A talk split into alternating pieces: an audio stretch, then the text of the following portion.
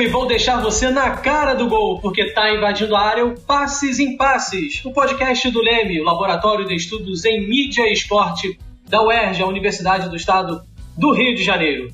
Passes em Passes, o esporte como você nunca ouviu.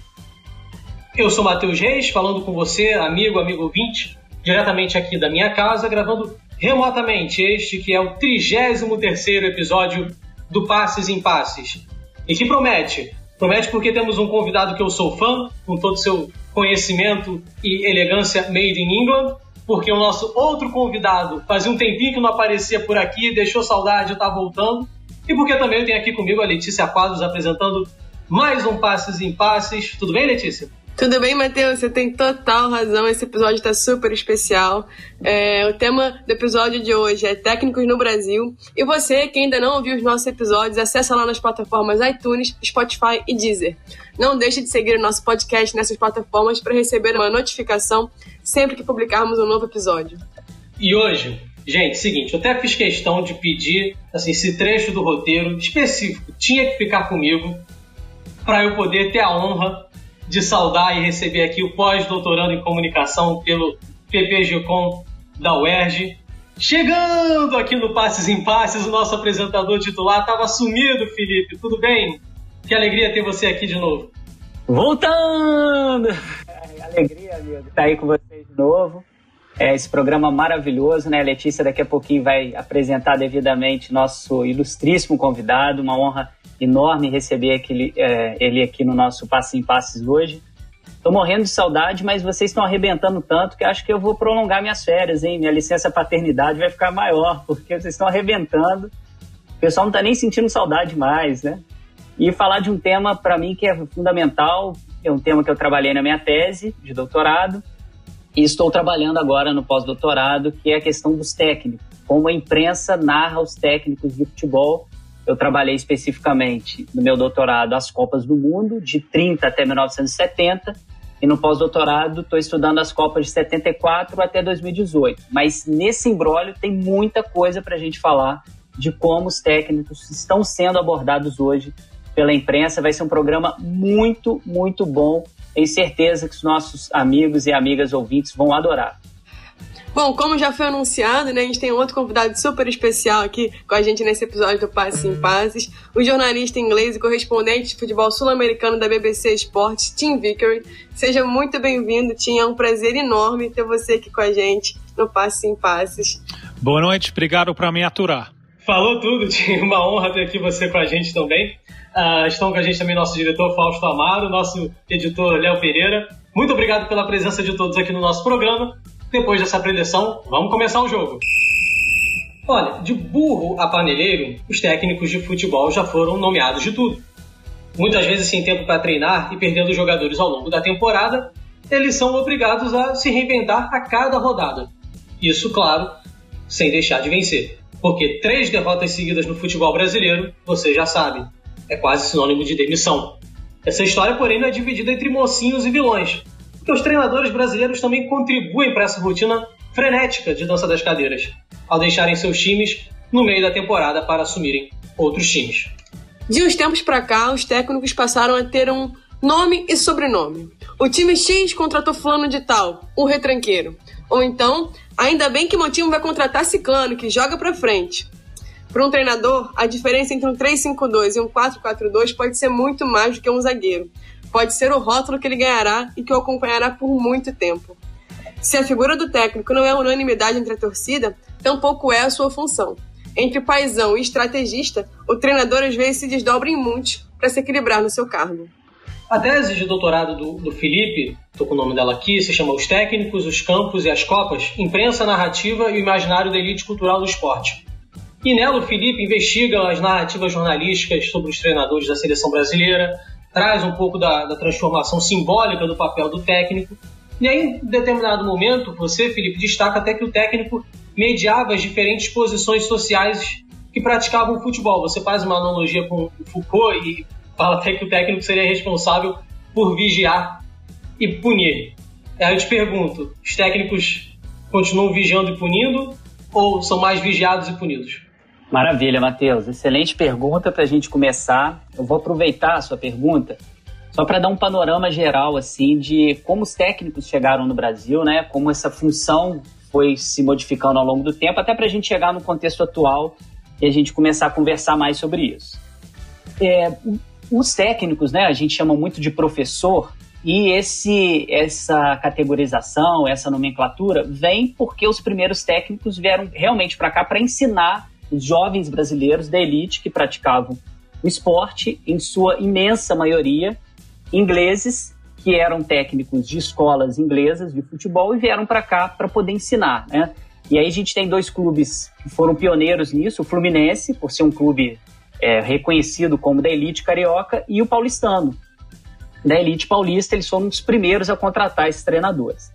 Então, é, de professor de uma elite, eles passaram um processo de profissionalização que a gente teve no Brasil, lá início da meio finalzinho da década de 20 e mais fortemente na década de 30, eles passaram a, a ter uma, uma, mudança muito grande é, em qual seria a sua função. Ao invés de ser professor, eles passaram a ser o cara que vai tomar conta da acumulação do capital social que as vitórias do clube iam proporcionar. Por que, que eu digo isso? Porque um clube, é, no processo de profissionalização, quanto mais ele vencesse uma partida, mais público iria, maior número de torcedores, e isso acaba levando mais dinheiro para o clube. Então, o técnico a, acaba sendo uma pessoa responsável por não só administrar os jogadores, mas por começar a ver também quais os jogadores é, bons eu posso contratar de um clube para o outro o modelo básico, assim, não foi aqui no Brasil, né? Mas o primeiro a fazer esse papel foi o George Ramsay, do Aston Villa, já em 1886. Ele tinha um salário de 100 libras por mês para conseguir ter essa astúcia, né? De ver um jogador bom de outro clube e contratar. Com essa ideia de você ir construindo um time bom, com bons jogadores, mais público, né? Como eu já falei, mais gente veria os jogos dessa equipe e o clube teria um capital social, um capital financeiro cada vez maior. Só que no Brasil a gente teve é, algum, alguns embates, né? Que era a entrada de outras classes sociais em clubes da elite. É, tem várias histórias que a gente pode mencionar aqui. E esses treinadores no Brasil também tiveram essa função do vigiar e punir. De ver essas pessoas que chegavam aqui, é, um, um jogador lá de um clube suburbano que chegava a um clube de elite no Brasil e ter que adaptar ele às regras sociais daquele clube naquela situação. E tem um autor muito importante, que eu vou até mencionar ele ao longo do, do da nosso, nosso programa, que é o Stephen Wagg. Ele é da Universidade de Leeds. Ele é um dos pioneiros a estudar os treinadores no mundo. E ele vai dizer que nesse processo de profissionalização, na Inglaterra principalmente, e isso também acontece no Brasil, o treinador acaba sendo a ponte entre o capital e o trabalho.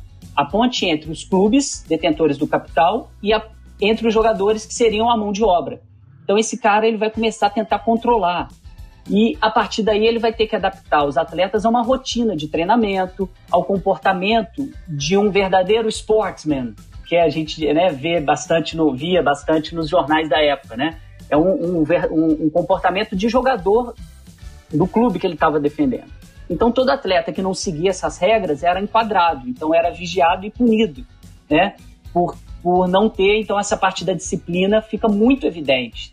É, no contexto brasileiro, em 1900, na década de 30, o Leônidas vai ser um jogador que vai ser constantemente punido pelos seus técnicos por, por ir aos bares, por ir é, às casas de festa, por ir aos cassinos. Não era nem noitada, era ia num café, tomar, é, conversar com as pessoas, já era uma coisa que ele não poderia fazer porque deveria estar na concentração.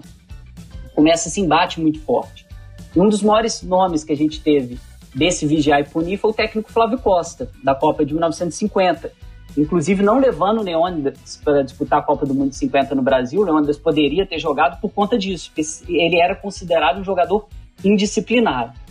E a, e a partir daí, né, é, a gente tem, 1950 principalmente em diante, a gente tem um papel do treinador que nas narrativas era meio que de coadjuvante, ele passa a receber mais holofotes e de 1970 em diante, ele vai começar a disputar o status de personagem principal com os jogadores em algumas oportunidades.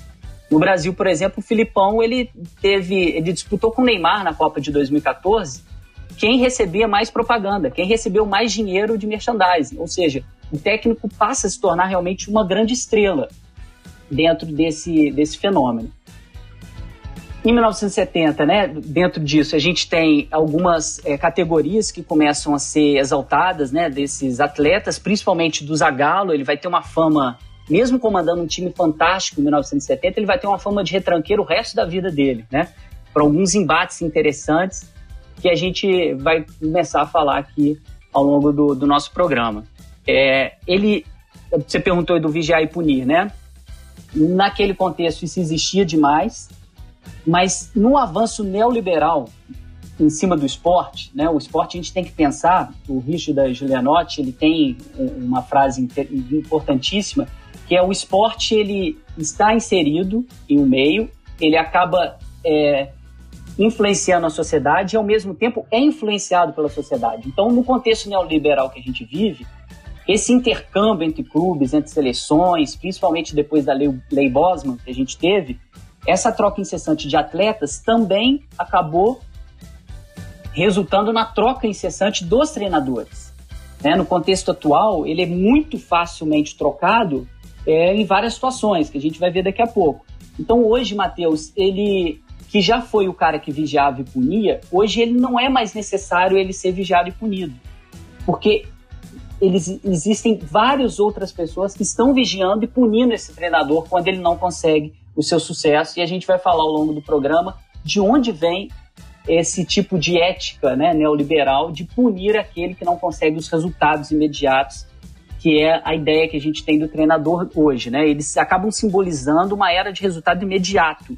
E isso acaba refletindo em tudo na nossa vida, né? Vencer, vencer, vencer sempre, independente da estrutura que o técnico vai ter, independente dos adversários, e estragando até o barato do jogo, né? Que é, que é se empenhar, se envolver, sem saber o que, que vai acontecer. Ele acaba se tornando um investimento que precisa ter os resultados imediatos devolvidos para o clube. Vencer, vencer, vencer tá até em hino de clube, né, Felipe? Mas, enfim. É, apesar né, da opinião pública considerar o Campeonato Brasileiro como uma das competições mais difíceis, são os campeonatos europeus que despertam admiração crescente entre os torcedores e muitas vezes entre a própria imprensa seja pelo nível dos jogadores, ou pelo poderio financeiro, ou pela qualidade do espetáculo, né? A gente tem a tendência a dizer que os campeonatos nacionais e europeus são melhores do que o Brasileirão. Tim, o Campeonato Brasileiro é provavelmente o mais competitivo do mundo se a gente for pensar em termos de quantidade de times que disputam o título. Na sua opinião, trabalhos mais longevos de treinadores são a chave para que o Brasil tenha um campeonato nacional mais atraente e diminua essa aparente distância é, em relação aos campeonatos europeus? um elemento entre, entre vários. Né? Eu estou uh, pensando e gostando essa ideia de, de Felipe do técnico uh, como tipo elo entre classes sociais diferentes. Uh, a, a, história de, de técnico na, é, até dá para ver isso no nome. Às vezes você falou mais cedo, Letícia, nome e sobrenome. Quando ele jogava, ele era Zagallo quando virou técnico, ele virou Mário Zagallo. Quando ele jogava, ele é Leão. Quando ele virou técnico, ele virou Emerson Leão. Né? O nome e o sobrenome é até mostrando uma ascensão de outra classe social, outro, outro contexto social que eu, eu acho interessante. A, a história de, do cargo de técnico na Inglaterra tem muito a ver com o jogo virando profissional e o cara sendo cobrado para resultados. Porque aí, a partir daquele momento que a coisa é séria, os donos do clube, os donos, eles querem alguém lá para pagar o pato.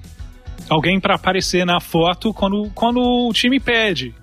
E aí, originalmente, o cara que uh, tinha esse papel, o nome dele ainda é usado na Inglaterra: manager, gerente ou originalmente era secretary manager, secretário-gerente.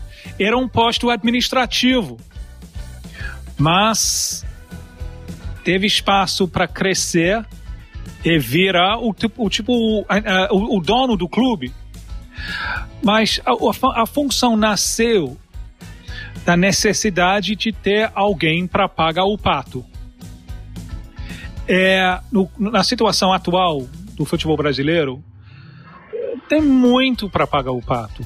É, porque você tem um calendário desumano. Você tem uh, basicamente uma indústria de, de negócio, de, de, de vender jogadores, uma indústria de, de exportação.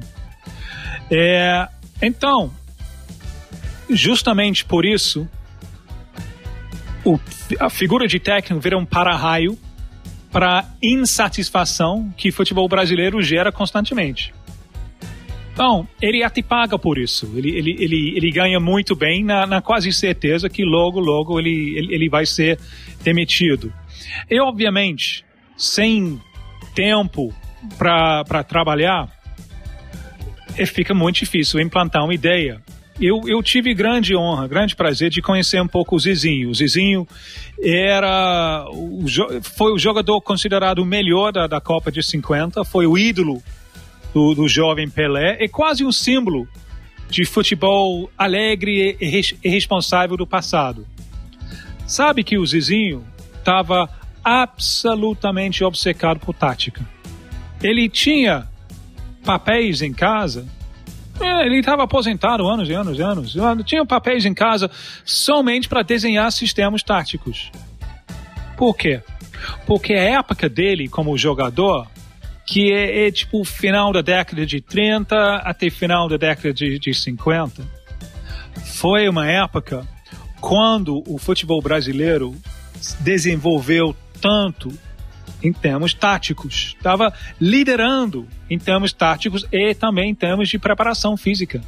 É, foi extraordinário a mente, a, a mente aberta do futebol brasileiro na década de 40 início de 50, a mente aberta foi extraordinário. E o próprio Zizinho falava, ele escreveu a autobiografia dele sem ajuda. Então, é, é, é, a história dele contada na maneira dele, sem a ajuda de um jornalista. É, é difícil ler às vezes, mas também é, é, totalmente autêntico. E uma das coisas que ele frisa, que o, o futebol brasileiro cai em decadência, com a falta de, de segurança de emprego dos técnicos. Né? Você imaginar, eu adoro uh, uh, uh, ler Nelson Rodrigues, é fascinante. Mas tem um monte de besteira ali, né? um monte de besteira nacionalista. Né? É, aí a gente está. Se você quer transformar uma pessoa inteligente num burro sem esperança, você só bota nacionalismo na, na coisa. É, a, a, a, história que o Nelson estava contando sempre foi basta o, o, o, brasileiro fica no estado de graça que vai ganhar. É contaram maravilhosamente bem, mas uma besteira sem tamanho. Né? Ele, ele, nunca explica por que isso só, só acontece com, com o brasileiro. Né? Se ele tivesse vivido mais décadas, ele teria que explicar por que, por que se Zidane eh, aparece no, eh, no, estado de graça, a França ganha, ganha, ganha do, do, Brasil? Mas a escola de Nelson foi tão bem contada, é, tantas pessoas identificaram com, com esse ótica nacionalista, que todo o trabalho tático que o Brasil fez para ganhar foi esquecido foi só uma coisa de, ah, não inventa, deixa os caras jogar. Não, não, não foi assim. Perdeu em 50 empate porque o WM não proporcionava solidez defensiva suficiente. Então, qual é a, a reação? Vamos para uma linha de quatro. Né? Para fazer viável uma linha de quatro, você tem que ter Zagallo jogando de ponta, porque ele vai jogar de ponta e também de meio campista. Um dos primeiros jogadores no mundo com, com duas camisas. Ele ataca e defende, ataca e defende o tempo todo, para preencher aquele espaço. E se você não leva gols, você ganha valor completo para todos os lances de inspiração e genialidade que tem na frente. O time de, de 58, que é o, o triunfo melhor, eu acho, na história de futebol brasileiro, só leva gol a partir de semifinal. Né? Isso não faz parte da história que se conta. Mas isso foi absolutamente fundamental. O fato que tinham mente muito aberto, muitos sistemas táticos sendo experimentados na década de 40 e 50 e como a gente vai abordar um pouco mais na frente, sempre com a ajuda de técnicos estrangeiros, porque o futebol brasileiro desenvolveu com subproduto de futebol argentino-uruguaio. A história é isso aí. Né? O Brasil era, durante muito tempo, a terceira força até teve a hum, humildade de aprender. a partir do momento que, que ganha três Copas em quatro, não quer, não quer mais aprender. Acho que não, não, não tem mais para aprender. Então, você tem técnicos sem tempo para trabalhar, mas também você tem um ambiente de preguiça mental. E as, as duas coisas juntos combinam para ajudar o futebol brasileiro, o campeonato brasileiro, a operar muito por baixo da, da, da tua potencial. Em 2019, a história dos técnicos do Brasil teve um momento chave, com o sucesso meteórico de Jorge Jesus no Flamengo. E isso levou os clubes a olharem de um, um jeito diferente para o mercado de técnicos estrangeiros e, sobretudo, português. O, Campeonato Brasileiro de 2020 foi a consequência disso, bateu o recorde de técnicos estrangeiros. Aí, só para citar, porque são números, às vezes as pessoas nem lembram mais, a gente teve Eduardo Cudê no Internacional, a gente teve o Jorge Sampaoli, Atlético Mineiro, o Domenic Torren no Flamengo, o Ricardo Sapinto no Vasco e o Abel Ferreira no Palmeiras. Na temporada, a gente ainda teve o Rafael Dudamel no Atlético Mineiro, Gesualdo Ferreira no Santos e o Ramon Dias no Botafogo também. Só que aí, situações excepcionais, né? passagens muito curtas. O Ramon Dias no Botafogo chegou ao clube e nem pôde estrear. E aí eu pergunto para vocês, Tim e Felipe, Assim como já houve a moda dos técnicos novatos, a moda dos treinadores experientes, a gente agora está na moda dos treinadores estrangeiros, ou como quase toda moda, isso é apenas mais uma passageira, mais uma moda passageira. Maravilha. Bom, Matheus, é, só para reforçar né, um pouquinho do que o, Tim estava comentando, é, essas mudanças táticas aí no, no, Brasil foram fundamentais desse intercâmbio né, que o Brasil teve e esse intercâmbio é inevitável. A gente lembra aí do Dori Krushner, quando chegou no Brasil, é, fez algumas mudanças táticas muito importantes. E a seleção de 58, eu concordo totalmente com, com o Tim, né, é um, uma seleção muito bem preparada taticamente. O Vicente Feola, ele era é, auxiliar técnico, ele foi auxiliar técnico do, do Flávio Costa e era auxiliar técnico do Bela Gutmann, que é um cara muito genial, que chega no Brasil, né, quando a Hungria começa a exportar os seus jogadores, né, o Puskas se naturalizou espanhol, né, outro jogador, mas também exportou seus treinadores. E quando ele chega aqui no Brasil, ele dirigiu São Paulo na época, ele consegue fazer algumas adaptações táticas muito importantes. E o Vicente Fiola, como auxiliar técnico dele, acaba levando muito dessas transformações para a seleção de 58. É óbvio que dentro disso você tem um Didi genial, você tem um Pelé, você tem um Garrincha, mas essas mudanças táticas do Brasil foram fundamentais. Como o Tim disse, o Brasil só, só leva gol a partir da semifinal da Copa do Mundo. Né? Agora, nesse contexto atual, o Matheus, eu acho que existe uma disputa, uma resistência muito grande aos treinadores por um, alguns setores da, da imprensa, né? Treinadores é, estrangeiros. É claro que a gente sabe que o Jorge Jesus fez um excelente trabalho, ele é muito bom, realmente. Mas hoje a gente tem é, um ataque do Abel, por exemplo, no Palmeiras está sofrendo.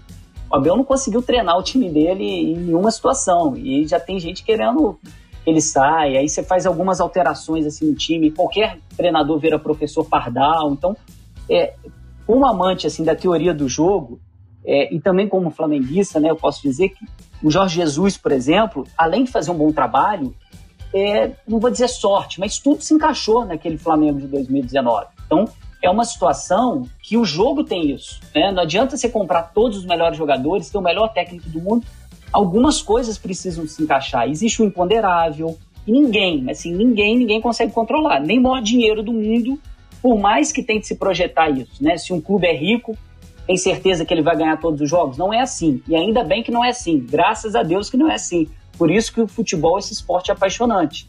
Que um time é, com poucos recursos pode eliminar um time num, num jogo de mata-mata, um, um time que tem todos os jogadores caros do seu país e até do mundo, né? Mas em cima disso também é, é bom a gente perceber como que esses técnicos, né, esse, esse intercâmbio é importante, os técnicos acabam se tornando grifes. Tá? Mais para frente a gente pode até é, abordar isso, né? Como eles vão se tornando um nome que, como a Letícia disse muito bem na abertura, ah, eu preciso desse jogo, desse técnico porque ele simboliza isso. E nem sempre isso é verdade. Depende de quais jogadores ele vai ter para trabalhar. Né? Depende de muita coisa é, eles acabam se tornando uma grife como que trazer esse cara uma marca é a, a, certeza que eu vou ter um bom resultado garantido. Né? Já que eu preciso vencer, vencer, vencer, né, como a gente falou, é, escorregou um pouquinho, a gente já tem esse, esse embate muito grande na, na, nossa imprensa. Então, se é moda, se não é, eu acho que além da, desses, dessa disputa que a gente vê na imprensa brasileira de alguns setores atacarem muito os treinadores estrangeiros, é, eu acho que a gente tem um fator que a gente pode comentar um pouquinho mais para frente também, que é uma esquizofrenia maluca que a gente vive no Brasil, no mundo também, mas no Brasil isso é muito reforçado, é das redes sociais. A gente vê assim os ataques a, a, aos treinadores, né? Como o Tim disse muito bem, o culpado é o Rogério Ceni.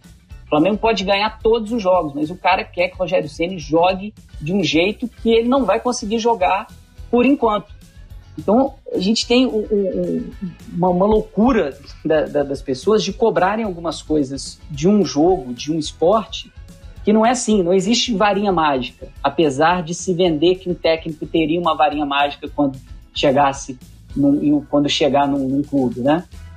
É, esse intercâmbio é muito importante para o Brasil, muito.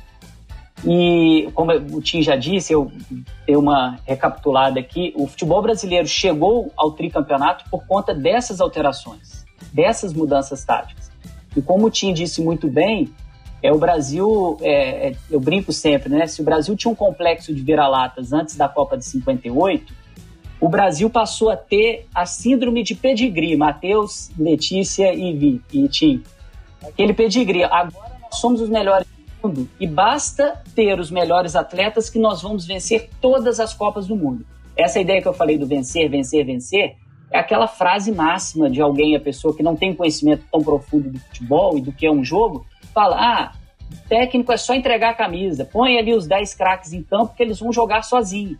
E isso é muito recorrente na nossa imprensa. Infelizmente, não é todo mundo que é um time, não é todo mundo que é um Marcelo Barreto, que é um Mauro César, que é um PVC a gente tem espalhado é, algumas pessoas que não têm essa capacidade de se aprofundar um pouco mais no jogo. E acabam repetindo esses nacionalismos que o Tim disse muito bem, a lá Nelson Rodrigues, que a gente adora, é um gênio, mas que pegava cada coisa que basta vestir a camisa amarelinha que tudo vai acontecer. E a gente está vendo, desde a Copa de 2002, que isso não é verdade, Matheus. É, eu, eu acho que esse intercâmbio, concordo, é, é fundamental. É, participando nesse intercâmbio, o futebol brasileiro está sendo mais brasileiro. Como o Felipe explicou, né? a Fiola tinha sido assistente de, de Bela Gutmann. O, o Martin Francisco, o técnico que é, é, taxado como o cara que inventou 4-2-4, ele tinha sido assistente de Ondino Vieira. Ondino Vieira era uruguaio. O Zizinho me contou que ele é o melhor estrategista que ele, ele, ele de futebol que ele conheceu na vida. O, o, técnico de 58, por pouco, não foi um estrangeiro. Não foi Fleito Solit, paraguaio, que era tricampeão com Flamengo. E era o candidato de Avalanche. Avalanche era o, uh, o presidente da CBD, o CBF na época. Mas era um tipo de, de união entre Rio e São Paulo, né? E, uh, Carlos, uh, Paulo Machado de Carvalho o homem forte em São Paulo, conseguiu fazer a cabeça de Avalanche de dar o trabalho não para Solite, o paraguaio, mas para Fiola, o, que, como o Felipe falou, tinha sido assistente de húngaro Bela Gutmann. Então, uh, esse intercâmbio é faz parte da, de, da essência do futebol brasileiro, faz parte da trajetória do futebol brasileiro, uh, mas também eu acho que muitos técnicos estrangeiros aqui, eles, eles são levados aqui para fracassar, porque o meio local, os técnicos locais adoram o fracasso deles, adoram, tá quase gozando com Dudamel, por exemplo, Dudamel não tinha condições nenhum para ele, ele tinha sido um trabalho, tinha feito um trabalho excelente com as seleções de Venezuela, com a seleção de base e seleção principal. Quase não teve experiência de clube, não fala língua, tá aqui, tem um jogo dia seguinte. Obviamente isso não, obviamente isso não vai, não vai dar certo, não tem como dar certo. É quase, tipo, ele foi contratado para fracassar, para a gente volta para fazer a coisa mais confortável para nós, que é alguém dentro, de, dentro da, da, da panelinha.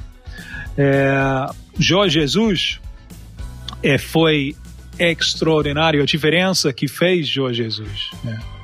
Eu lembro uh, uma das últimas vezes que eu que eu eu estava na Inglaterra assistindo um jogo, eu estava assistindo um jogo de uma qualidade tão grande que eu pensei que pena que os meus amigos lá no Brasil não não pode estar dentro do estádio assistindo um jogo assim, com time, times compactos buscando atacar, os linhas pertos permitindo a, a lances rápidos. E Jorge Jesus levou isso para o Brasil. Né? Nada extraordinário pelos padrões europeus, mas ficou extraordinário aqui. Mas ele teve três coisas que a grande maioria técnicos estrangeiros aqui não tem. Primeiro, ele recursos. Né? Uh, aqueles atacantes Flamengo são, são maravilhosos. Né? Antes dele, com Abel, não estava conseguindo botar Everton Ribeiro e Arrascaeta no mesmo time. Por quê? Porque o time tá, foi, foi espalhado, é, é, espalhado demais. Espaçou demais. Ele juntou as linhas. Então, ele, ele teve grande coisa para trabalhar. Um. Dois, fundamental, tempo. Copa América. Enquanto uh, houve a Copa América no Brasil, ele estava só treinando, treinando, treinando. Isso é um luxo que quase ninguém tem. E, e terceira coisa, Pablo Mari. Porque aquele modelo do jogo precisa de zagueiros capazes de atuar em linha alta. Né?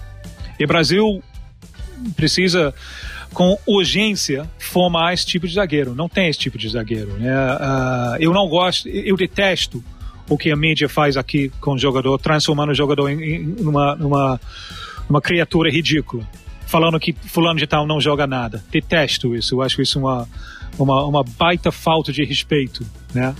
Mas, os zagueiros que o Flamengo contratou para substituir Pablo Mari não serve para modelo de, de, jogo. Né? Eles são zagueiros para jogar à la brasileira, o que dizer em cima do goleiro.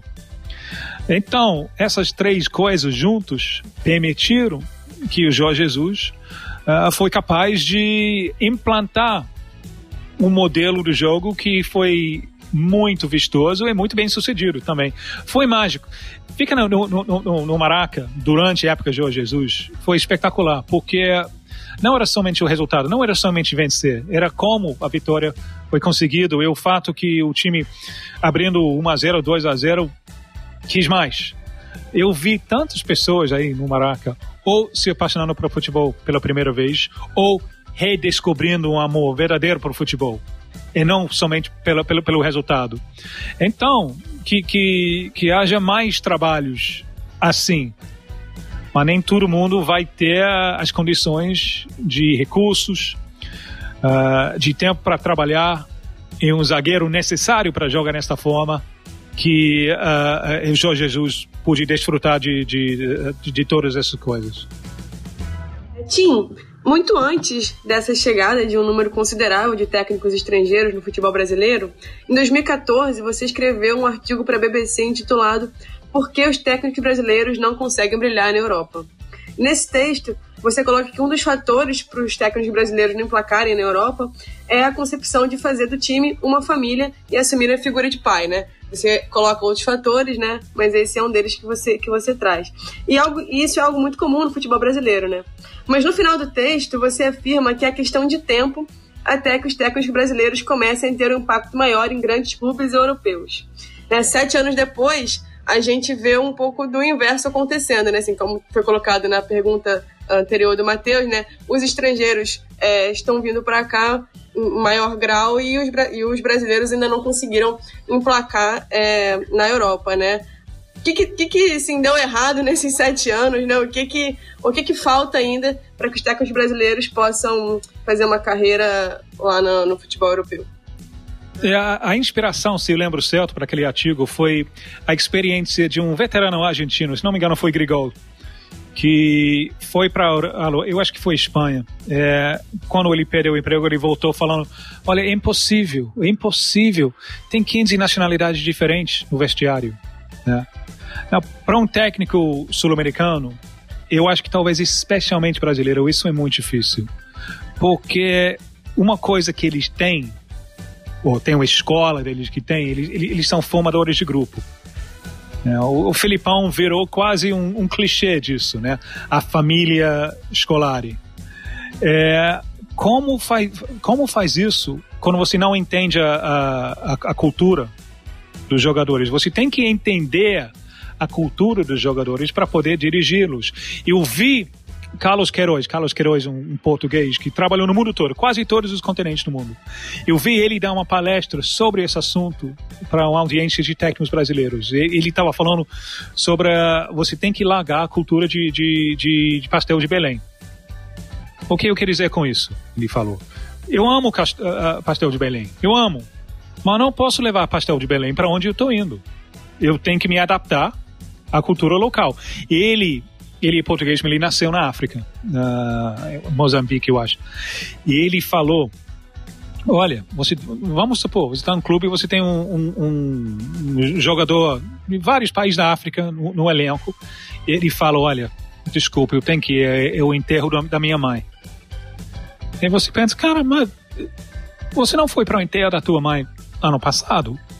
Mas, em algumas aldeias da África, onde tem uma cultura coletiva, é normal o cara tem mais do que uma mãe, né? Então, você tem que entender a cultura do jogador para poder, poder dirigi-lo. É, é, é a cultura do Brasil neste aspecto é muito limitado. Eu não sei porquê, não sei porque talvez é um país de imigração recente, então tem uma forçação da barra para ter uma certa brasilidade, mas a, a, coisa de gringo é uma piada. Né? Tem mais que, ter, que 200 nações aí. O mundo não é, não é dividido em brasileiros e gringos. Né? O mundo é dividido em brasileiros e muitas outras nacionalidades. Então, a primeira coisa necessária para dirigir um, um, uh, um, elenco multinacional, multicultural, é ter mais conhecimento so, sobre, sobre eles. É, até, eu acho que Filipão tentou, tentou com Portugal, com a seleção de Portugal, onde teve mais sucesso. Ele logo viu que não dá para esse papo furado de Deus. É. Não dá. É. O jogador português, se você fala que Deus, Deus quer que a gente ganha, né? O jogador português, né? O grande mérito dele vai falar Bem, eu acho que Deus tem coisas mais importantes para pensar, né? Então, isso ele, ele, ele foi capaz de... Mas eu lembro, eu conversei com ele sobre a experiência dele no Chelsea. É, e, ele estava um pouco triste com o fato que com vários jogadores a relação era, era somente profissional. É, o cara não estava querendo um pai. O, o, o, na, na, cultura brasileira, talvez porque a figura de pai, pai ausente é tão forte. Tem a escola dele. Eu não estou uh, uh, tirando méritos dele, né? ele tem, tem uma carreira brilhante. Mas uh, é assim que ele conquista o grupo. Né? A mesma forma não vai, não vai acontecer. Não vai acontecer. Com vários, a relação vai ser profissional e nada, e nada mais. Então, tem que adaptar a, a, essa realidade. E quando, Letícia, quando eu falei no futuro, eu acho que isso vai mudar, o que eu estava pensando é os, os, os brasileiros que vão ter sucesso como técnicos vão ser aqueles que tiveram a experiência de jogar na Europa, aí conseguiram pegar a experiência cultural se inserir. Porque, obviamente, isso é, isso é possível. Não tem preconceito contra o sul-americano. Né? Pojet, que uruguaio, agora ele está tá no Chile, dirigiu vários times, Inglaterra e Espanha. É, Pellegrini é chileno. Pellegrini enfrentou preconceito quando ele foi para a Argentina. Mas mesmo assim, sendo chileno, dirigiu grandes, grandes times na Espanha é, é, e Inglaterra. Tem a Argentina por todo canto. Não tem preconceito contra técnico sul-americano. Talvez o técnico brasileiro pede um pouco, porque sempre tem aquela visão que quando o Brasil ganha, o mérito é dos jogadores e quando o Brasil pede é, é a culpa do técnico. Talvez os técnicos brasileiros pedem um pouco pela, pela qualidade de, de mão, mão, de obra que tem, que tem a, a seleção. Mas o que está faltando até agora é mais técnicos, e mais ex-jogadores querendo ser técnicos de grande nome, né? Eu, eu pensava em um momento que talvez Leonardo escolheu outra, outro caminho. Silvinho tentou muito brevemente. Talvez Silvinho, por temperamento, é melhor assistente do que técnico, porque os, os trabalhos são, são diferentes. Talvez ele falte um pouco de carisma para ser técnico. Mas uh, uh, Rock Jr., Rock Jr. é um cara muito inteligente. Né? Então, se isso vai ser quebrado, eu acho que vai ser quebrado. Mas vai, quem vai fazer isso são os tipos os brasileiros globalizados, com experiência de um vestiário multinacional, multicultural, que aprendeu sobre dirigir várias, várias nacionalidades, várias culturas. Bem, uh, Felipe, você fala na sua tese uh, que quando o conceito de treinador chegou ao Brasil, ele carregava um caráter elitista. E nesse sentido, a chegada de técnicos ingleses dialogava com a compreensão de que o novo viria de fora do país. Já você, em 2016, escreveu um artigo para a BBC News também, uh, que se chama Com o brasileiro não há quem possa? É uma pergunta. Com o brasileiro não há quem possa? A velha oligarquia atrasa o futebol. Nele você questiona a contratação do Filipão para assumir o Brasil na Copa de 2014, quando o Pepe Guardiola havia manifestado claramente o interesse de treinar a seleção brasileira. E aí, desse modo, como vocês definiriam o momento atual do Brasil nesse quesito? A gente está voltando a buscar lá fora novas ideias ou ainda há uma, uma resistência que reflete certa arrogância de que os brasileiros já sabem tudo de futebol? Como vocês enxergam esse cenário todo complexo? Pois é, Matheus. É, o Tim, assim, foi muito feliz em tudo que ele falou na, na última resposta. E antes da gente entender o futebol como esporte, né, a gente pega, vou voltar um pouquinho lá na teoria do jogo do Ruizinga, é, a gente precisa entender que o jogo é uma interação social das mais efusivas, das mais intensas que o ser humano pode ter. Então, você perceber e conseguir compreender o que é essa interação social o tempo inteiro, aquilo que está acontecendo, é o fundamental para o cara ser um bom técnico. Porque é exatamente tudo isso que o Tim falou, o cara precisa ter perceber interação social não só dentro de campo, é, durante a partida, mas o entorno.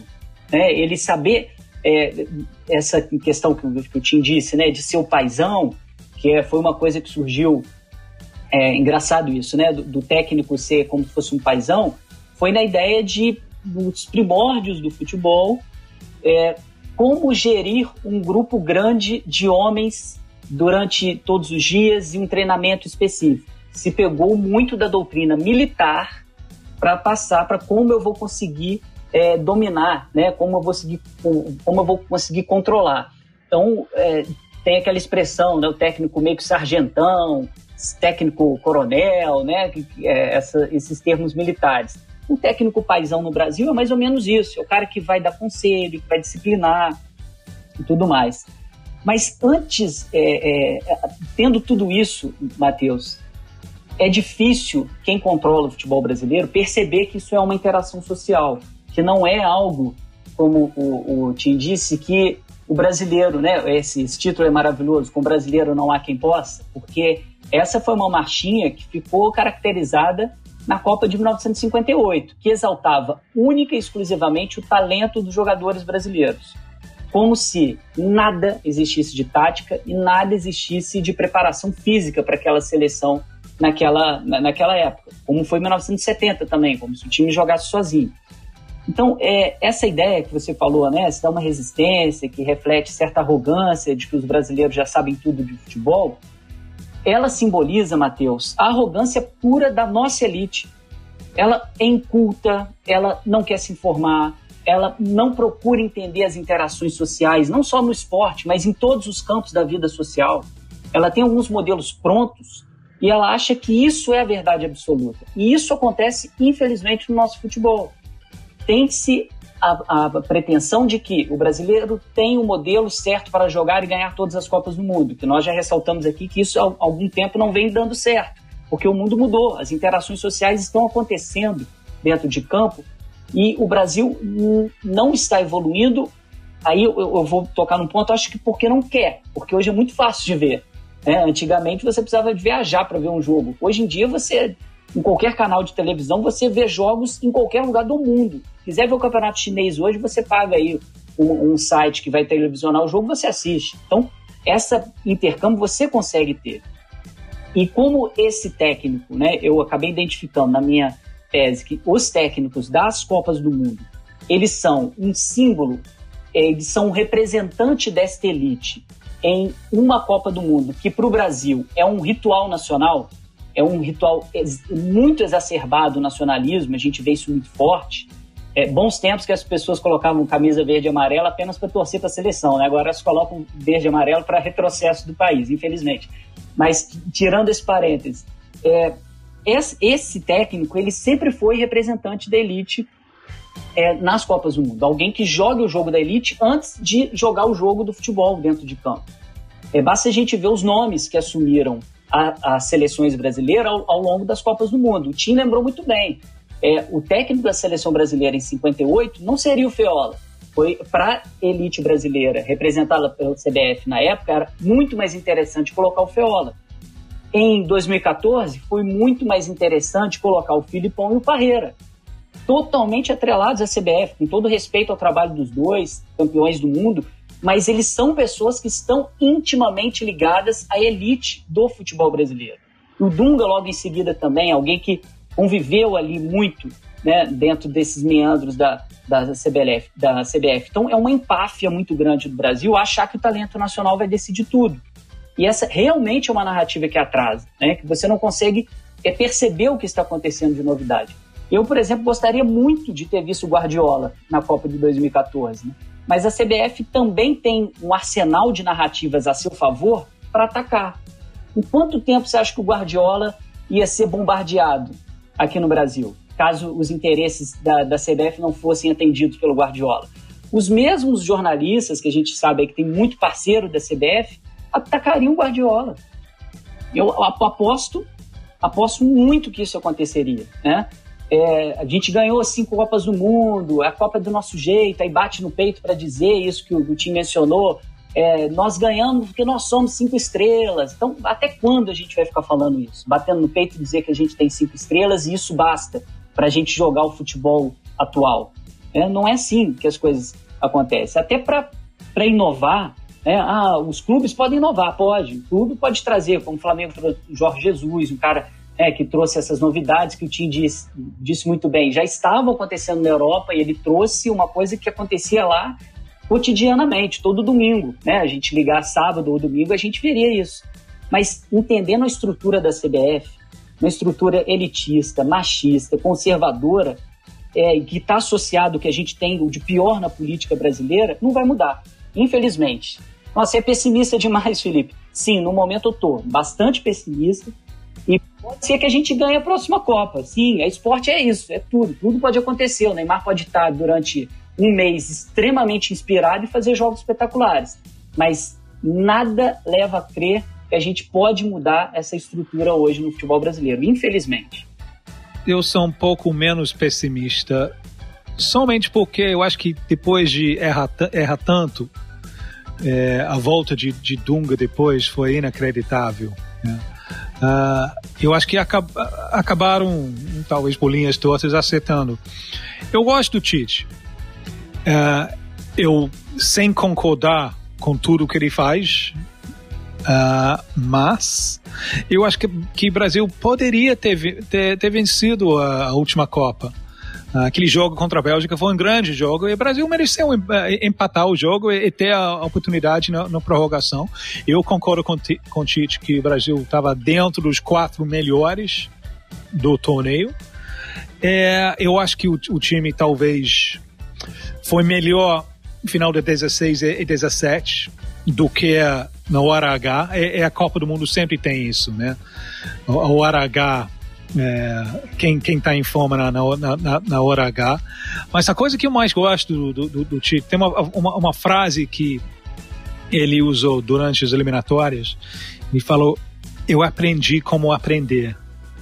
É, eu acho isso fundamental, né? Porque é, é, de uma certa maneira é uma tentativa de voltar para aquela mentalidade de mente aberta que houve antes dos anos de grande sucesso.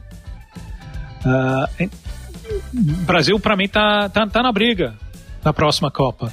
Falta muito até lá, mas, mas, mas tá, na, tá na briga. Então, Uh, eu compartilho as, as críticas de, de, de, Felipe sobre, sobre a estrutura e, e tal. Todo, todos uh, uh, concordo totalmente. Mas, com população de mais que 200 milhões, um qualquer técnico vai ter mão de obra interessante é, com um pouco de sorte, um pouco de inteligência. E com o Tite eu acho que tem inteligência, é, talvez também tem experiência de, de fracassar a última vez, se a última vez foi um fracasso. Nunca confie em ninguém na vida que não fracassou. É, o fracasso do passado faz parte do, do sucesso de, de, de, de amanhã. Então, eu vou, eu acho que eu vou apostar um pouco do meu dinheiro e muito do seu no Brasil ganhando a próxima Copa. Muito bem, e, e trazendo o debate para os últimos acontecimentos em relação aos técnicos de futebol, já que a gente mencionou também a CBF aqui nesse, nessa última pergunta, nessas últimas respostas, em março desse ano a Confederação é, anunciou uma das mais impactantes novidades no regulamento do Campeonato Brasileiro na sua história, né, que tem a ver com os clubes uh, terem apenas dois técnicos durante a competição, uh, ou seja, podem realizar a troca de comando apenas uma vez. E essa nova regra foi aprovada em uma votação entre os clubes que participaram da, da Série A desse ano e terminou de forma apertada, 11 a 9 a favor da aprovação. E aí, dentro desse contexto todo, o presidente da CBF, Rogério Caboclo, tentando colher, de certa forma, os louros dessa medida, vista como uh, inovadora, modernizadora, enfim, afirmou que, abre aspas, é o fim da dança das cadeiras dos técnicos no futebol brasileiro, fecha aspas. Tim Felipe, será mesmo? Olha, Matheus, é, seria bom a gente pensar que sim, né? Porque é uma medida que, certo ponto, ela é interessante porque se um, um, um dirigente, né, ele começa a pensar a longo prazo e ele entende o seguinte, o que, que eu quero para o meu time, né, qual que é a cara é, é, desse técnico, qual o perfil desse técnico, quais jogadores eu tenho, e a partir daí ele vai pensar em qual jogador ele vai ele vai contratar. E fazer isso, né, em seguida observar, confiar no trabalho, ter o que a gente falou aqui, esse tempo, né, para poder trabalhar. Eu acho que pode ser um freio. Mas assim, será que isso vai fazer os nossos dirigentes pensarem realmente nisso que a gente falou? Que seria o ideal, né?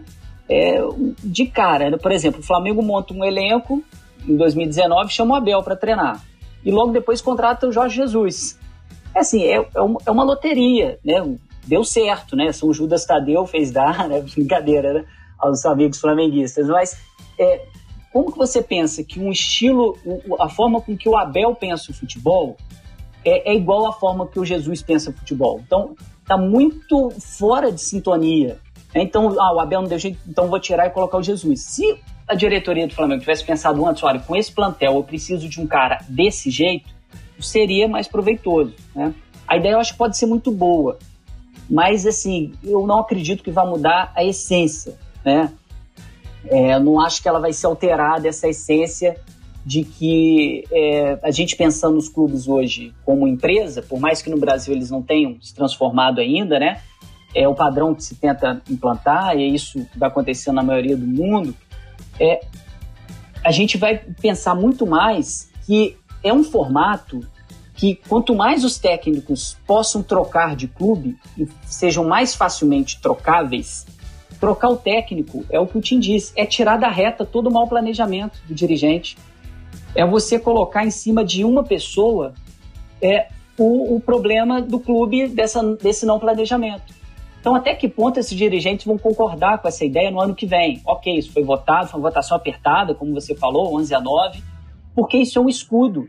Isso tira o foco do dirigente. Quando você começa a falar muito de um técnico, bombardear um técnico a semana inteira, você tirou o foco dessa diretoria, né? Você joga para a torcida. E aí quando você troca, e a maioria das vezes, né, essa sintonia da torcida pediu fulano, aí a diretoria vai lá e traz você ganha ali mais umas três rodadas de alívio, no mínimo, né? Você, isso é uma moeda de troca muito importante para o futebol brasileiro, para os clubes brasileiros que não conseguem pensar nesse planejamento muito grande. Então, assim, eu, eu, eu não eu juro que eu não sou tão pessimista assim, viu, Tim? Mas nesse, nesse caso, eu também continuo um pouco pessimista. Eu acho que esse ano, ok. No ano que vem, ele, esse S11 a 9 aí pode virar um 11 a 9 é, contra essa, essa, essa medida. Por conta disso tudo que a gente já falou. É necessário ter um bode expiatório. É necessário ter um culpado para você atirar, né, jogar os leões, joga para a torcida e troca e não se mexer na estrutura de um clube, por exemplo. Nisso aí, Felipe, eu sou mais pessimista do que você. Primeiro, porque eu não acredito que isso seja uma coisa que você pode legislar. Não acredito. Eu acho que tão facilmente driblado, nem precisa ser garrinte para driblar isso aí, né? É só o cara concordar em, em, sair, né? E obviamente tem todas as pressões que vai ser, ser colocadas em cima dele para pedir demissão. Olha, se você pede demissão, a gente te paga já. Se não, então é, é, muito fácil, muito fácil driblar isso. É, é, é, eu, eu não acho que isso é uma coisa que você, esse aspecto da cultura, tu vai mudar, mudar atra, através de, de legislação. É, é, somente através, talvez, de uma mudança na estrutura de clubes, mas com certeza no, na, na, mentalidade do clubes, porque a vontade de trocar técnico vai, vai, vai permanecer dentro da, da, dos diretores, nas arquibancadas, na mídia, as pressões vão, as mesmas pressões vão existir, eles vão ter os mesmos resultados. Né? O cara vai pedir para sair. É, então, eu não acredito que, que isso, isso aí vai ter grande efeito, não. A gente está aí quase fechando né, a primeira parte do Passes em Passes e tem uma questão que não pode faltar, né, que é Bom, Tim, né? Você é um jornalista elegante, né? Eu, tenho que dizer isso. Isso é um consenso de nada. isso é um consenso, acho que aqui. É, inclusive, seus looks no Redação Esporte TV, né? Programa para o qual você é, é frequentemente convidado como comentarista, né? Assim, sempre são muito esperados, né? Até assim, pra gente gravar esse programa, também peguei minha melhor camisa de botão, porque eu acho que é um, é um consenso geral aqui, né? E de uns tempos pra cá, a roupa dos técnicos também tem virado um assunto que surge de vez em quando. Né, os torcedores do Flamengo vão até lembrar, acredito eu, né, que tinha uma superstição com o, uso do colete pelo Mister Jorge Jesus, né? O Matheus pode até falar um pouco melhor, eu lembro se com colete era bom, se com colete era ruim. Mas eu lembro que tinha, um, tinha uma coisa dessas. Com colete era ruim, com colete era azar. Tem que ver a roupa que ele tá lá no Benfica, né? Que ele tá usando lá no Benfica. Tem que fazer essa pesquisa. Mas um estudo, né, de 2011 da Universidade de Portsmouth sobre a aparência dos técnicos revelou que os mais bem vestidos levavam vantagem ao passar confiança nas instruções para os seus atletas em dia de jogo. Segundo os estudos, os técnicos casuais aparentariam ter mais conhecimento técnico, enquanto os elegantes esperariam maior habilidade estratégica. Sendo assim, Tim, eu queria te fazer duas perguntas. A primeira é se você concorda com o estudo, né? E a segunda é se os treinadores estarem indo à beira do campo cada vez mais elegantes, né? demonstra uma nova perspectiva também do que representa um jogo de futebol. Bem, eu acho que a, a, gente pode não matar esse estudo, mas colocar limitações logo, logo, logo nesse estudo, porque Zidane no Real Madrid ele ganha muita coisa calçando sapatênis. É um crime, né? Sapatênis é um crime. Então é crime uh, não, não, fiável. É, então obviamente isso, isso tem, tem limitações. Embora, bem, como você se veste faz parte de, de uma comunicação visual, faz parte de um, de um pacote. Né?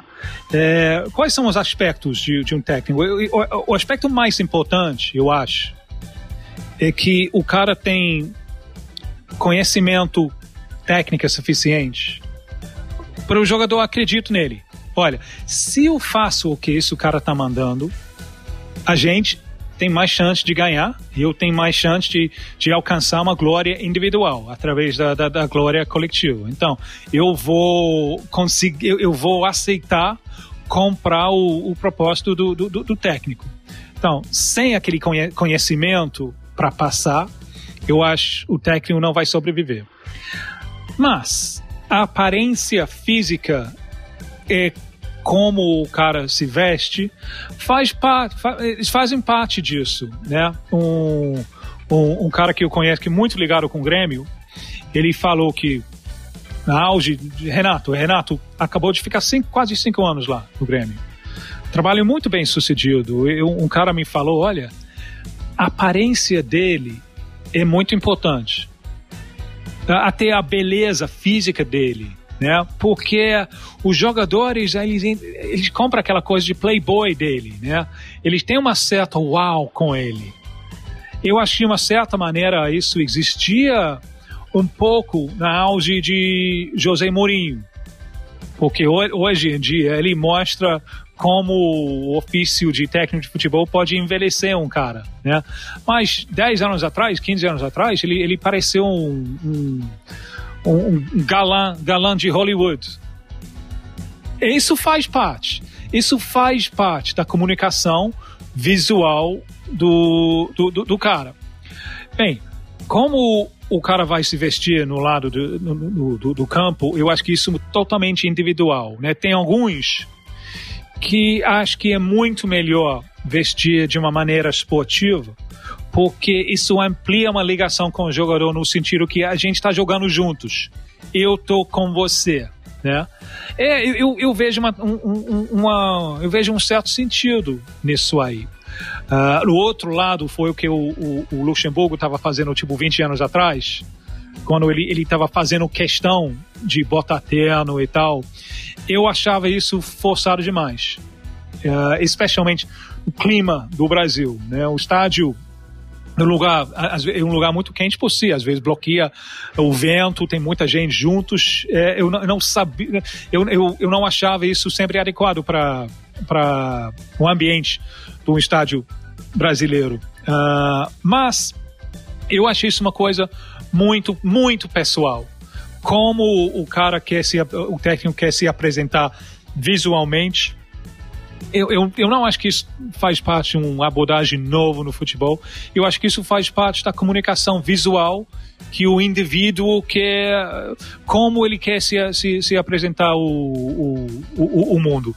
É, se eu fosse técnico, bem, eu estava pensando, é, pensando, pensando em alto que é sempre perigoso, porque eu acho que se eu fosse técnico, a primeira coisa que eu ia fazer é me demitir por motivos de incompetência.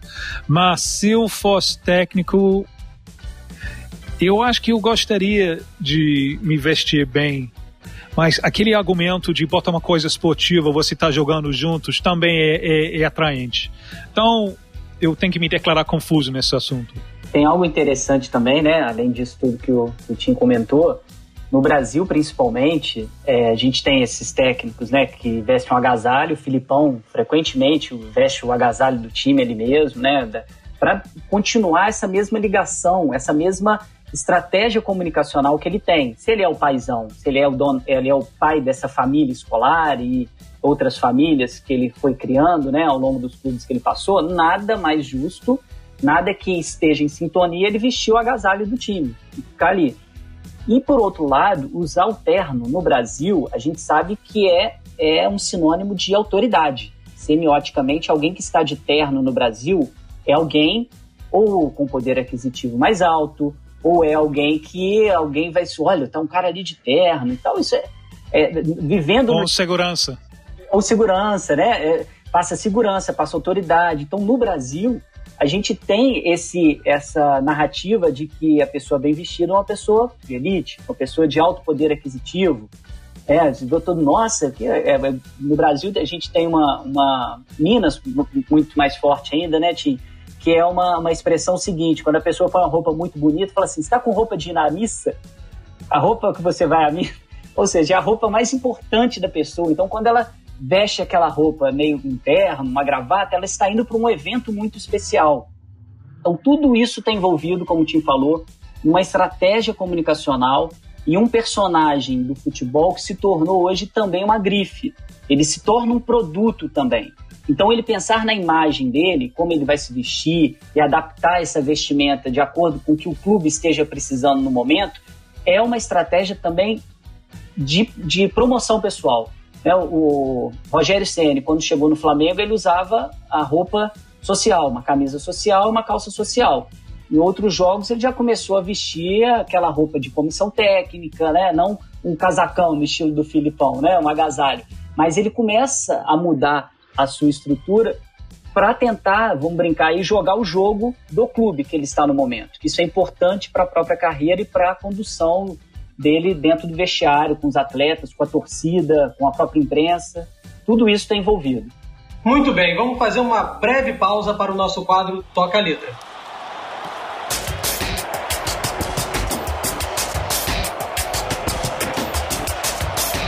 No episódio de hoje, a música do Toca Letra traz o sentimento de um torcedor em relação ao técnico. A canção chamada Camisa 10, que foi composta por Hélio Mateus e Luiz Wagner, e gravada na voz do Luiz Américo. Ela teve uma grande repercussão por criticar a seleção brasileira pós-1970, tornando-se assim um dos maiores sucessos da carreira do cantor. O Luiz Wagner, um dos compositores dessa música, como falei, disse que a ideia surgiu durante um jogo entre Brasil e Itália. A seleção brasileira perdia por 2 a 0 e eles queriam encontrar um jeito de colocar em palavras a vontade dos torcedores, de dar um toque no treinador. É, imagina se todos os torcedores resolvessem fazer canções para tentar mudar a decisão do técnico. O repertório ia ser incontável. Afinal, quem nunca ouviu alguém dizer que no Brasil cada torcedor se considera um pouco treinador do seu time? Solta a música aí, Léo. Sigo o anúncio e vejo formas de desejo, um sabonete em forma de sorvete. Acordo e durmo na televisão. Creme dental, saúde, vivo num sorriso, um paraíso. Quase que jogado, impulsionado num comercial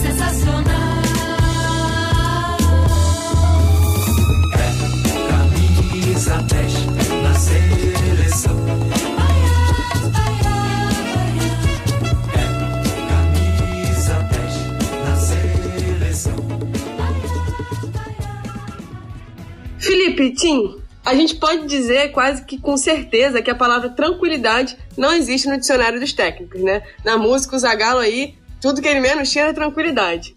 Então, na opinião de vocês, qual palavra definitivamente não faz parte do vocabulário dos treinadores de futebol? Olha, Letícia, como você disse bem, tranquilidade durante uma Copa do Mundo certamente não será, né? Mas é, durante muito tempo, antes do Brasil ganhar a Copa do Mundo de 58, é, o treinador, mesmo quando perdia uma competição, ele era abordado de forma positiva. Olha só que interessante, né? Quando eu parti para minha pesquisa, eu achei que toda vez que o Brasil perdesse uma Copa do Mundo, o técnico ia ser bombardeado pela imprensa. É só para situar o pessoal, eu analisei o Jornal Globo, Folha de São Paulo, o jornal, jornal do Brasil e o jornal Folha da, é, Jornal à Noite, desculpa, que era um jornal carioca na época que tinha até a Copa de 50 tinha uma força maior do que o Jornal do Brasil. E em todas essas competições que o Brasil não venceu, o técnico foi meio poupado, tá? Ele não era tão atacado assim. Em 1954, por exemplo, o, Zé, o, o, o Zezé Moreira, ele teve uma. Ele foi um dos técnicos na minha pesquisa que menos. que mais teve é, avaliações positivas da imprensa. E ele perdeu uma Copa do Mundo, né? O pessoal fala da Batalha de Berna, 4 a 2 para a Hungria, e uma, uma exaltação nacionalista naquela competição muito forte dos jornais. Era assim uma narrativa muito sombria até, né? Era mudar tudo que está aí depois de 50, é, colocar o coração na ponta da chuteira, é, quem ama o Brasil ama a seleção. Então, tudo isso era carregado. Então, por que então o, o Zezé foi, foi poupado pela imprensa? Porque ela fazia parte desse processo de exaltação da seleção brasileira.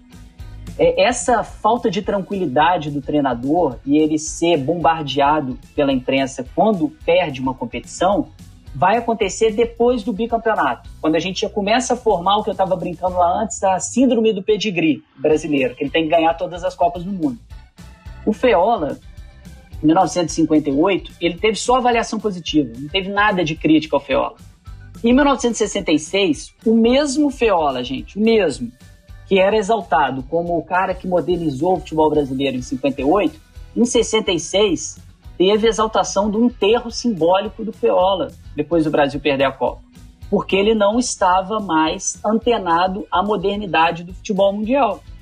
E aí acontece algo que a gente vê muito nítido hoje, e aí é um embrião do que a gente percebe nas narrativas da imprensa hoje, principalmente durante a Copa do Mundo, é que já que o Brasil tem os melhores jogadores do mundo, e o Brasil basta entrar dentro de campo e distribuir a camisa amarelinha que a magia será feita, precisa ter um culpado para não perder. Porque não dá mais para você voltar atrás e dizer que o Pelé era ruim, que o Garrincha era ruim, não dá.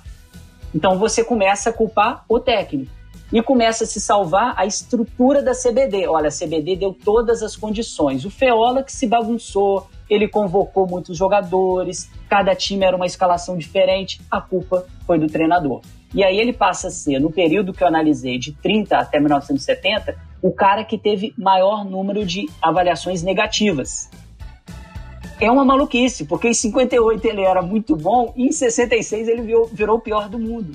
Então, olha como que essa tranquilidade que você falou, a partir do momento em que o Brasil consolida essa ideia de pátria de chuteiras, né, é, é, é, país do futebol, principalmente depois de 70, o Zagallo nessa música ele já está sofrendo desse problema que o Feola também sofreu. Ele ganha em 70, é o tricampeão do mundo também, duas vezes como jogador, depois como técnico, e ele vira o retranqueiro, o cara que estava destruindo, de desfigurando o futebol brasileiro por não saber, é, não ter se inovado, né? A Holanda, ele não estava vendo o jogo da Holanda, uma série de situações. Então, a partir do momento, Letícia, que o Brasil tem essa síndrome de pedigree, constantemente na Copa do Mundo, com raríssimas exceções, vou citar o Tele em 82, por exemplo, a culpa da derrota vai ser de uma única pessoa. Salva-se o talento dos jogadores brasileiros e coloca-se tudo sobre um cara. Os mais é, evidentes disso, Dunga, em 2010, foi praticamente é, é, muito bombardeado pela imprensa, e o Lazzaroni, em 1990. Na, na, na última Copa, eu estava aqui até o Brasil foi eliminado nas quartas finais. Semifinais, eu já estava em Londres, quando a Inglaterra perdeu semifinal. Aí a, a comparação era muito grande, né? porque até depois da nossa derrota, foi para as ruas, era clima de festa. Eu fiquei com uma pena de vocês, porque com vocês as cobranças são tão altas que você fala em, você, vocês falam em, em, dois resultados na Copa. Copas que você ganha, Copas que você perde, como se fosse cara coroa. coroa. Então não dá para vocês aproveitar a viagem, não dá. É, eu estava vendo lá na Inglaterra, as pessoas, mesmo depois de perder a semifinal, as pessoas estavam curtindo a viagem, porque não esperava. Então, eu acho que isso quer dizer que a palavra que, que falta para os técnicos da seleção brasileira é sono. Uh, eu fiz uh, uma redação Esporte TV com Tite alguns meses depois da, da, da última Copa e ele, ele confessou que ele estava acordando na meia da noite tirando o braço do, do, do goleiro de Bélgica, naquele último, na defesa de último minuto, ele estava revivendo o jogo de novo, de novo, de novo, de novo. Eu conheci Flávio Costa, Flávio Costa foi o técnico de 50. Conheci ele, eh, primeiro conheci ele em 97. Conheci, eh, eh, a última vez que eu, eu falei com ele foi em 99, se não me engano. Quase 50 anos depois. E ele falou: ah, Eu não esqueço aquele jogo, não esqueço. Uh, eu, eu, também, eu tenho certeza que Filipão lembra mais no meio da noite, 7 a 1 do que a vitória em 2002. Então, eu acho que a, a palavra que falta na vida deles é sono. Perfeito, Tim. Este é o 33 episódio do Passes em Passes, o esporte como você nunca ouviu. Compartilhe o programa com seus amigos e nos ajude a fazer o podcast. A hora é essa. Tem alguma sugestão de pauta? De que episódio, de que tema a gente vai fazer no próximo episódio? Tem alguma pergunta?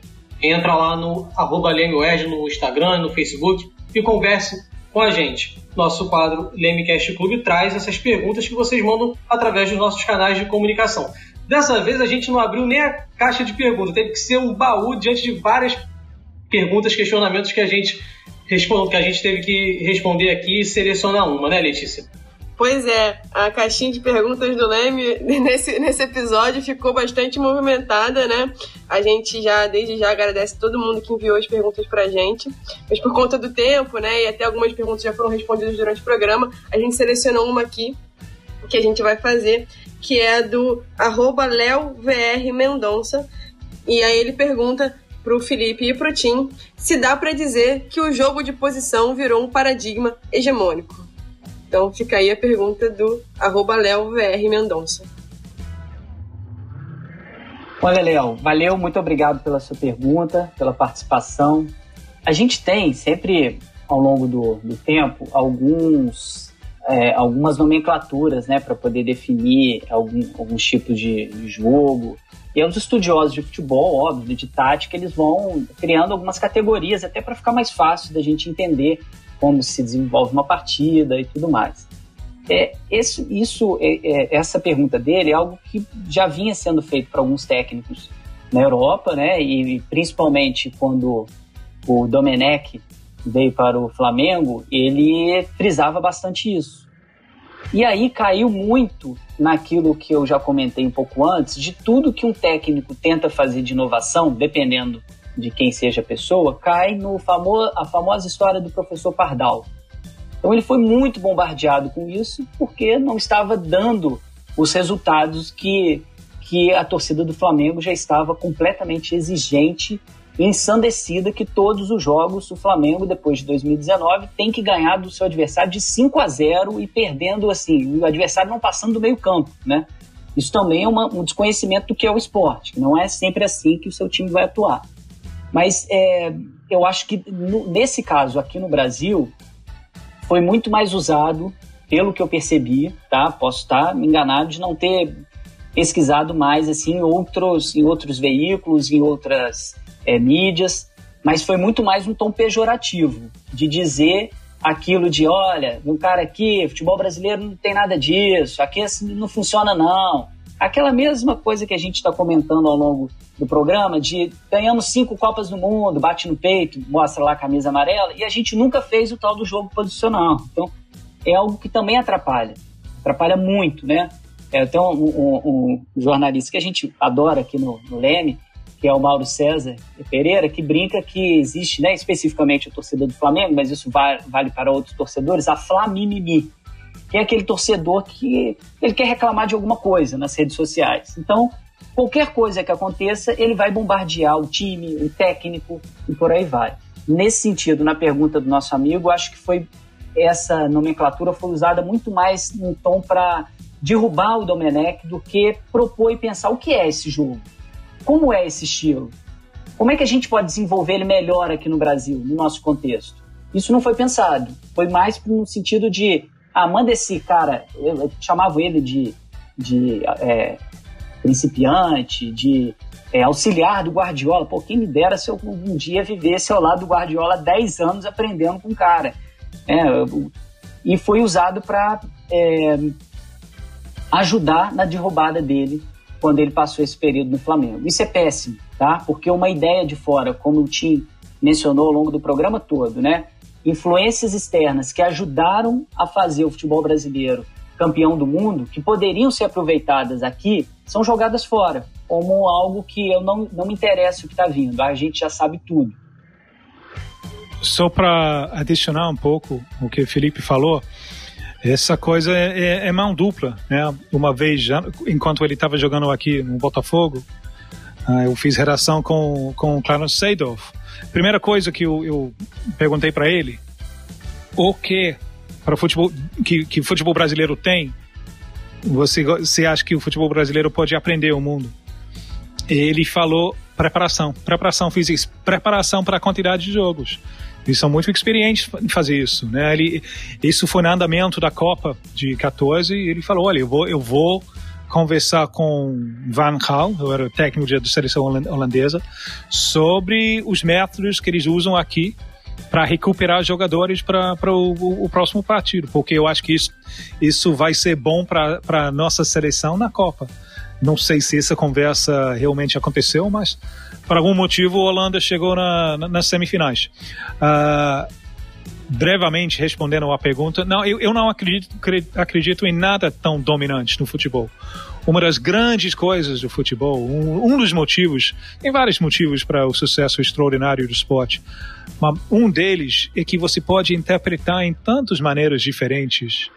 É, então, por isso, identidade é tão importante no futebol, porque como você joga mostra como você é. E felizmente, você pode fazer isso num quantidade tu pode fazer com pontos abertos, tu pode fazer com o, o, o meio campo mais por dentro, deixando o corredor para laterais ofensivos. Tem muitas maneiras de, de, de abordar futebol e isso é muito positivo. Eu não acredito em nada tão dominante. Obrigado pela sua audiência. Tá gostando do Passes em Passes até agora? Já ficou com a gente ouvindo aqui até agora? Fica com a gente até o finalzinho, porque a gente já está na reta final. Agora é a hora do quadro Ondas do Leme.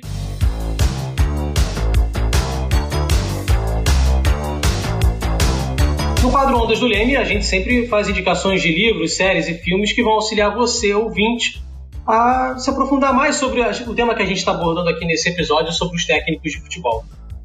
Felipe, você tem alguma recomendação para os nossos ouvintes? Amigo, tenho. Tem assim, uma lista enorme, assim, pessoal da produção aí, depois eu vou mandar para vocês, porque tem muita coisa boa para a gente é, entender né, como, como essa situação do treinador é abordada aqui no Brasil. O primeiro que eu vou citar são um é o livro né, do, do Stephen Logg, que eu citei lá no início, que é o Football World, que é um, um livro de 1984, que ele faz pela primeira vez essa abordagem dos treinadores, contando um pouco da história dos treinadores. Tem um artigo dele traduzido já para o português, foi o Fausto até que, que, me indicou esse artigo, se chama Anjo de Todos Nós, a gente vai colocar na nossa descrição aí, é fácil também de, de achar. Tem um livro do Neil Carter, que é The Football Manager, a história, que fala exatamente o que o Tim estava mencionando, né? A ideia dos secretários no início e do manager, que até hoje na Inglaterra se chama manager por conta de que eu falei lá no início, dele começar a controlar isso, de quem será vendido, quem não vai, né? Expandir um pouquinho essa atuação dele. E aí, para a gente entender também é, algumas situações que, que o técnico vai passar, está passando nesse processo de transformação que a gente comentou do neoliberalismo, dessa busca incessante por resultados, né? O tempo inteiro é vencer, vencer, vencer. Não, existe, não pode existir derrota. Eu tenho que acumular vitórias. É, tem que ter um superávit de vitórias, né? Eu não posso ter queda nenhuma, né? Fazendo uma analogia à bolsa de valores, se eu tiver uma queda um dia, eu já não presto. É importantíssimo um livro que eu estou usando bastante no meu pós-doutorado, que é Dardot, Dardot e Laval, que é a nova razão do mundo. É muito importante para a gente entender como funciona essa ótica neoliberal e dá para a gente aplicar o esporte. Os, os, dois autores não fazem isso, mas dá para a gente pegar vários exemplos que estão ali e a gente trazer para o esporte. E um outro que é, é, de um sociólogo da Coreia do Sul, o Byung-Chul Han, que é Psicopolítica, o Neoliberalismo e as Novas Formas de Poder. Também é muito importante para a gente entender como o esporte, ele, eu falei lá no início, né, está inserido na sociedade, ele absorve coisas da sociedade, mas também presta algumas das suas simbologias para a sociedade atual. Então a gente tem hoje muitas expressões do esporte que são usadas no meio econômico, para o CEO de uma empresa, que é jogar junto com o time, vestir a camisa, é, você tem que ter mente de campeão quando vai fazer qualquer tipo de coisa. É uma gamificação da vida. É, tudo na vida se torna um jogo, uma competição. Então você cria uma lista dentro da empresa de quem vendeu mais, quem vendeu menos, para tornar toda e qualquer ação humana aquilo que o neoliberalismo quer bastante, que é um contra o outro. É uma disputa entre empreendedores para chegar ao sucesso. É, eles acabam utilizando né, coisas que, que, é, que são bem influentes no jogo, não só o jogo de futebol, mas no jogo em si, para essa narrativa. Porque fica mais soft, né, gente? Fica mais. É, esporte é, é, é, esporte é saúde, né? Não tem aquela. Então, tudo que é na base do esporte entra mais leve, assim, nessa narrativa, não fica um assédio tão grande. É uma coisa mais naturalizada. Eu quero que você jogue no meu time, veste a camisa, se empenhe um pouco mais. E aí a gente tem essas novas formas de poder que atuam muito mais na psique das pessoas e não mais aquele vigiar e punir que eu comentei lá no início com o Matheus. A pessoa se torna o seu próprio. Ela se vigia e ela se pune quando ela não consegue as coisas. Bem, eu tenho uma música e um livro. A, a, a música é a música de, de jazz do, do selo Blue Notes, de um pouco mais que, tipo, 55 anos atrás, é de Horace Silver, Song for My Father uh, música para o meu pai. O Horace Silva, uh, dos Estados Unidos, o pai dele era da diáspora de, da colônia portuguesa. Eu não, eu não, lembro qual era, uma, uma colônia portuguesa. Até o nome dele original era Silva com A. É, no tempo o nome ficou mais em inglês, terminando ER. Mas uh, My Father é uma música que, exaltando os raízes, eu acho que africanos, do pai dele, mas o ritmo ele pegou no Brasil, fazendo um turnê no Brasil, tipo 64 por lá. É, então, é uma música, é uma música espetacular, Song for My Father, mas também mistura o Brasil com o resto do mundo. É, eu acho que isso que a gente está falando, o intercâmbio. E o livro, é, a, a, versão que eu tenho é em inglês, mas eu acho que já foi traduzido em português. Uh, David Remnick, que é um jornalista dos Estados Unidos uh, muito bom. O, o, o, a, a, o, título em inglês é King of the World, Rei do Mundo. E, é sobre Muhammad Ali, é sobre a transformação de, do boxe, do, do, do Cassius Clay e Muhammad Ali. É, eu escolhi isso porque é, é a, o livro sobre esporte mais bem escrito que eu conheço e também trata totalmente com identidade. E identidade eu acho que é fundamental para nosso papo. Até no esporte individual, como o boxe, a coisa de identidade é, é, é fundamental. Quem está sendo representado? Então, eu sempre acho essa pergunta fundamental no futebol também. Quem está sendo representado? É uma questão que mostrou, se mostrou fundamental no, no, nos últimos dias com essa, essa a, a tentativa de, da, da, Superliga. Então, é, esse livro trata muito bem com o conceito de identidade através do esporte. Nosso programa está quase no fim, mas antes a gente tem o um quadro importante que é o Jogo da Vida.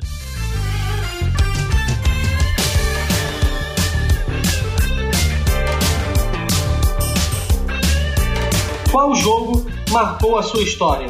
Em qual momento o esporte entrou na sua vida? Uh, quando você teve certeza de que o esporte ia fazer parte da sua vida, pro resto da sua vida?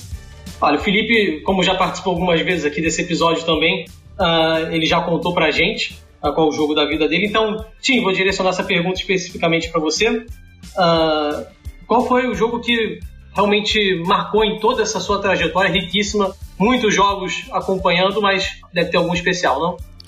É, eu, eu, eu quase nasci com isso aí, porque o, o meu pai era aquele tipo jogador de quase, sabe? Ele ele não não conseguiu ele teve teste aqui e ali, mas ele era bom, mas não bom o suficiente. E como o primeiro filho, né? Ele, ele só casou depois da carreira dele e acabou. Né? Ele, ele casou com 40 anos, que na época era inédito. Né? Ele era tipo 20, 15, 20 anos mais, mais velho do que o, o, os pais dos meus amigos. E como primeiro filho, eu nasci com a obrigação de, de realizar os sonhos dele. É, sem chance. Né? Ele, ele ia me assistir jogando, balançando a cabeça lá no lado. Então, sabia desde muito cedo que uh, uh, eu não ia ganhar vida jogando futebol. Uh, que seria muito bom, que é muito bom, porque mês que vem eu vou fazer 56, então eu, eu, seria aposentado muito tempo. É, então, o futebol se, sempre estava lá, sempre, sempre, sempre. Eu não lembro, eu, eu aprendi a ler estudando sobre o, sobre o time de futebol. Tem, tem, porque na minha infância futebol ao vivo quase não, não, não houve, né? Talvez dois, três jogos durante o ano. É, era, era somente compacto. Então, muito futebol no rádio. Futebol no rádio é apavorante, né? Porque cada ataque do adversário é quase gol e tal. Eu lembro quando eu, eu tava seis anos, quase sete, uh, o meu time, Tottenham, estava no semifinal da, da, da Copa UEFA contra Milan, da Itália. Isso foi um grande jogo. É, o, o primeiro partido foi, foi lá em Londres, eu estava assistindo no rádio, e a gente ganhou 2 a 0 é, o, o cara que fez os dois gols, ele fez muito pouco gols, ele jogou pelo time mais que 15 anos, mas na época ele era mais novo do time, Steve Perriman. Então eu identifiquei muito com ele pela idade dele, né? ele é meu representante em campo. Então, ouvindo nisso no rádio é, é, uma, é uma lembrança fundamental que, que eu tenho. É, mas se eu, eu, eu, tenho que escolher um jogo onde eu, eu tava lá presente no estádio, tem muitos, mas um que é muito marcante para mim é a primeira vez que Barcelona ganhou o título do da campeão da Europa, 92, que o jogo tava tava em Wembley uh, contra a Sampdoria da Itália que era para um público inglês, uh, inglês, Sampdoria era time mais clamoroso do que Barcelona, porque o futebol italiano naquela época estava aparecendo na, na, na, televisão cada domingo, o futebol espanhol não. É, então foi um, foi um grande jogo e foi eu estava com 20, 20 mas eu ia fazer 27 tem idade melhor do que isso aí. Então, todas as lembranças que eu tenho naquela época são espetaculares. É, baladas, mulheres e tal. Foi, foi uma época maravilhosa. Eu, o jogo, o, o Londres virou o Mediterrâneo. Né? Tava muito quente, tava espetacular. Tudo tava, era perfeito e o jogo foi muito bom. Foi muito bom. Teve um cara jogando lá que eu pensei, cara, esse, esse, ele entende tudo, ele faz todas as coisas certas. Guardiola, talvez você ouviu falar. Né? Então ele, ele, me conquistou desde, desde aquele momento aí. É, só teve um problema com o jogo. Eu estava torcendo para Barcelona. Eu, eu fui para Barcelona um pouco mais que dois anos antes. Foi a primeira cidade estrangeira da, que eu vi na minha vida. Fiquei apaixonado por Barcelona. E o povo de Barcelona ficava falando: Caraca, você é muito, muito parecido com, com a gente. Eu acho que o tamanho do, do, do meu nariz, talvez. É, então eu estava lá com o cachecol de Barcelona, torcendo para Barcelona. O, jogo estava 0-0 ainda.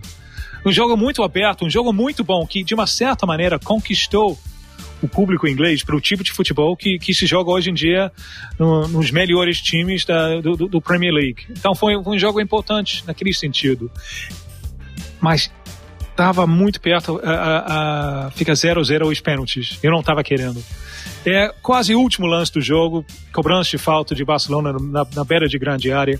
É Ronald Koeman, que hoje em dia o técnico foi lá e com cobrança espetacular, fez o gol, voltei para centro da cidade, para um, um, bar espanhol.